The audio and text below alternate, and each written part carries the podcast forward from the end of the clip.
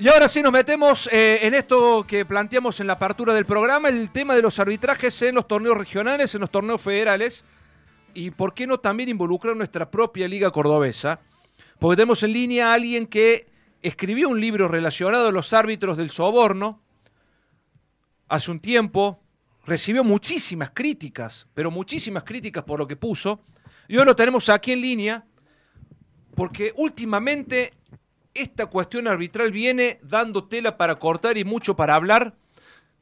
Humberto Rosales, ¿qué tal? Buenas tardes. Sebastián Vargas, Entre Tiempo en la Radio, los saluda. ¿Cómo le va? ¿Qué tal? ¿Cómo le va? Buenas tardes. ¿Qué dice usted? Y acá estamos en este debate de lo que está pasando con el arbitraje en el fútbol argentino, pero donde más se está resaltando es en los torneos regionales y en el torneo federal. Usted escribió un libro relacionado a los sobornos existentes en el arbitraje Cuéntenos un poquito por qué lo hizo, por qué escribió ese libro y en base a qué. Bueno, el libro se llama Los árbitros del soborno y bueno, lo escribí porque todos los hechos que yo narro en el libro, eh, si bien no doy nombre de las instituciones, de los árbitros ni de los dirigentes, eh, está basado en todo en hechos reales que a mí me sucedieron cuando yo dirigía en la Liga Cordobesa y también como fui árbitro nacional, nosotros dirigíamos antes hasta lo que era el regional, que es el argentino A de ahora. ¿No es cierto? Clasificábamos los equipos que luego jugaban el Nacional B. Hasta ahí llegaba la participación de los árbitros del Sadra.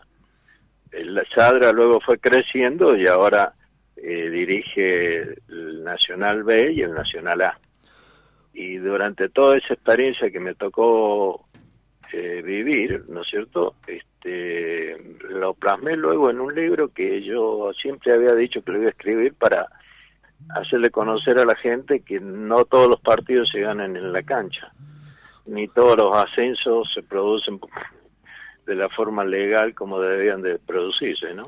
Humberto, eh, usted escribió este libro porque nos acaba de decir eh, por experiencias propias. Ahora la pregunta es, ¿usted eh, estuvo involucrado en algún hecho de soborno? ¿Lo aceptó? Sí, por supuesto. Si, si no, no podría haber escrito el libro. Porque este, nadie que no conoce o que no se involucra en este tema puede conocer la, la realidad, ese trasfondo, ese mundo oscuro que hay dentro del fútbol, ¿no? ¿Cómo se... Nadie hace... sí. No, no, quería preguntar cómo, cómo se maneja el tema de los sobornos en el fútbol, porque hay muchas maneras. Una es a través de dinero directo hacia, hacia el árbitro y otro es con promesas futuras de ascenso de categoría para dirigir en, categorías mayores. ¿Puede ser que sea de esa manera? No, mire, acá eh, las personas que intervienen en el, en el soborno son el dirigente, por supuesto, el dirigente fútbol, eh, el árbitro, eh, pero también intervienen otras personas más, que son el intermediario entre el dirigente y el árbitro, y algún miembro también de, de las comisiones que forman eh, parte de la, de la liga o de las asociaciones, que son las que designan los árbitros, porque supónganse, si hay un partido de que es necesario que gane un equipo, y bueno, hay que designar un árbitro que esté en la joda, ¿no? Este, porque no todos los árbitros están en la joda, ni todos los partidos se arreglan. Entonces, para eso deben estar involucrados justamente eh, dirigentes o directivos que, que manejen las ligas. Humberto, ¿cómo le va? Nicolás Estera lo saluda. ¿Qué tal, Estela? ¿Cómo te va? Muy bien. Eh, con respecto a usted lo que, lo que dice, ¿cree o por lo que usted conoce, que en el partido de Atenas frente a Sarmiento puede haber pasado algo de esto?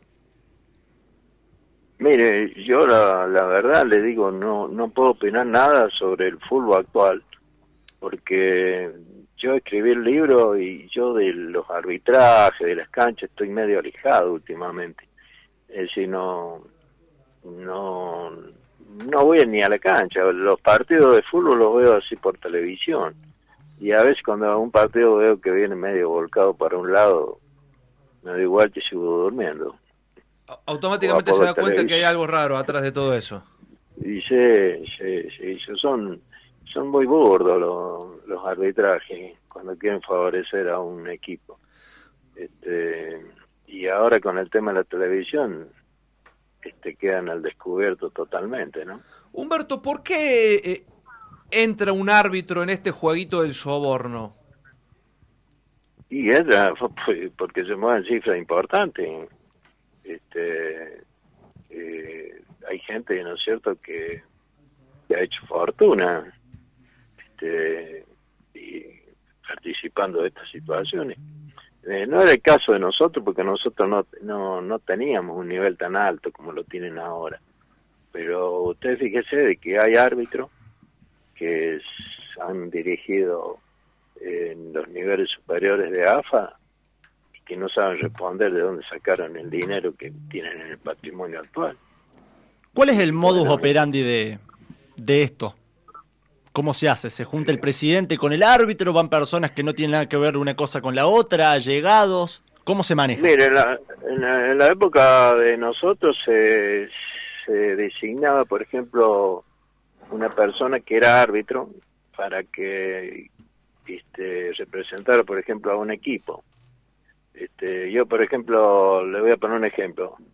Designábamos a este árbitro para que él representara al equipo A a este otro árbitro para el equipo B.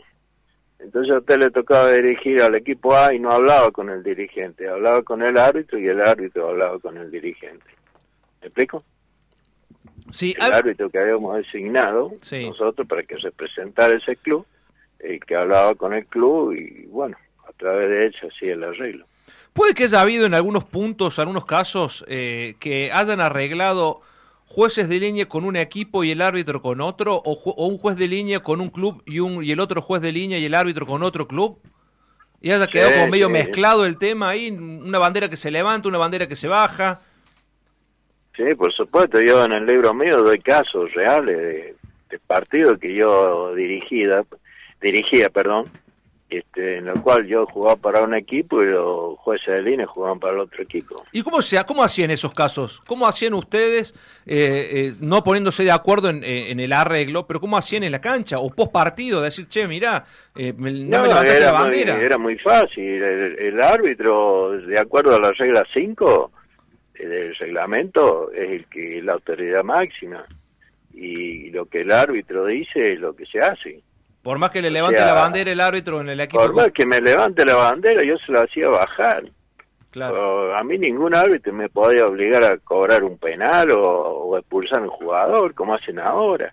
Esto es una joda, esto. O sea, un juez de línea manda más que un árbitro. Por eso Grondona, en la escucha de él, eh, decía algo que, que yo lo digo también en el libro, que los jueces de línea ahora son más peligrosos que los árbitros. Y sí, obvio eso es cierto.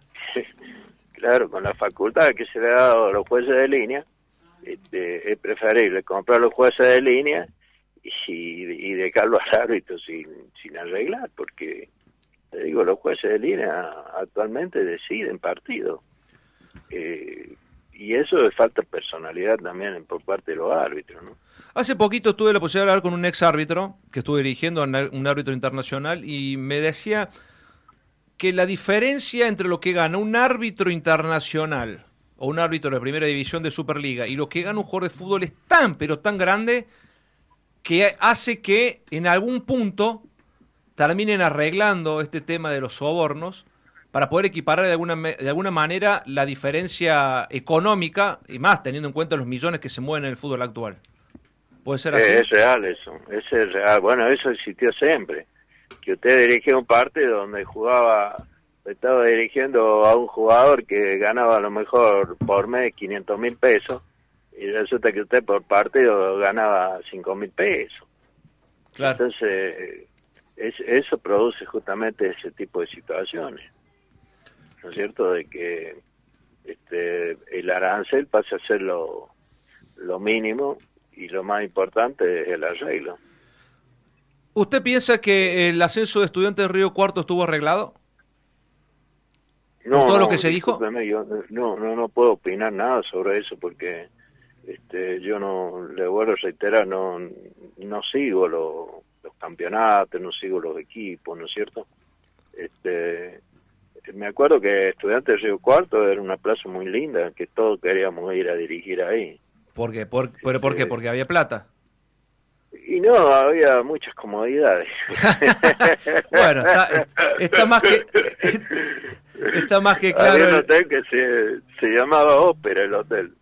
Claro. Y bueno, y, también ahí nos visitaban chicas, así cuando, cuando uno quería quedarse. Ah, era, era completo el tema. Era no solamente había plata, sino que también había fiesta. El pago era, era completo. Y yo cuento una anécdota de, un árbitro que se quedó dormido y bueno, y fueron las chicas y, y bueno, por quedarse dormido y perdió su silla.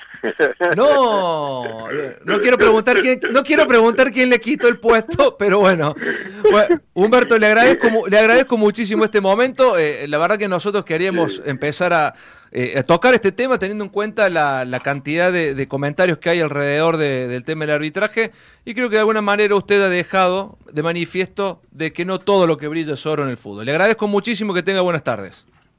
Bueno, antes de, despedirme, por lo menos déjeme pasar un, un single. Pase, pase, diga.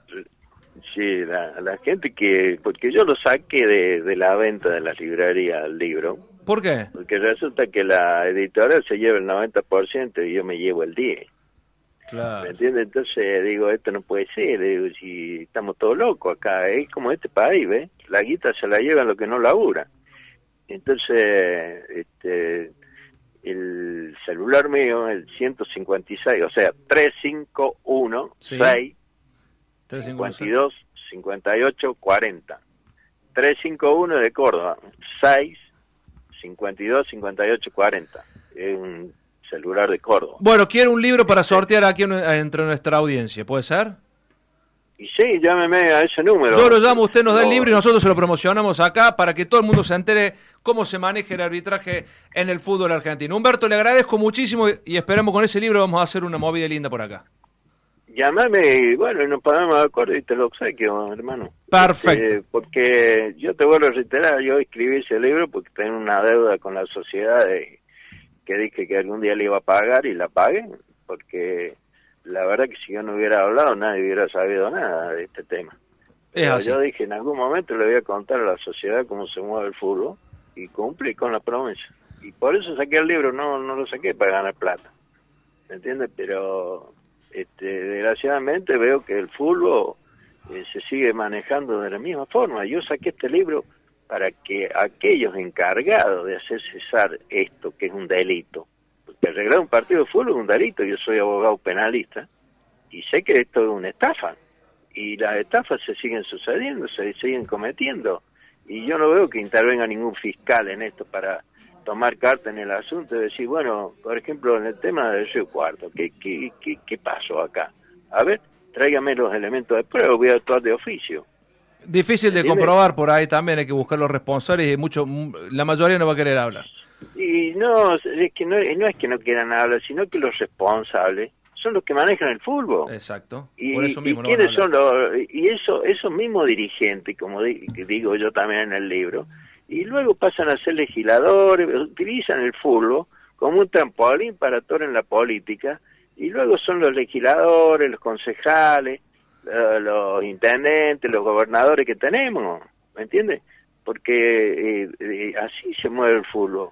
No le, voy a no le voy a preguntar nombres de quién está hablando para no, no, quemar a nadie. Humberto, le agradezco muchísimo este momentito. No, eh, no, mire, cada, cada uno cada uno sabe lo, lo que es en la vida, ¿no es cierto? Entonces no hace falta dar nombres acá.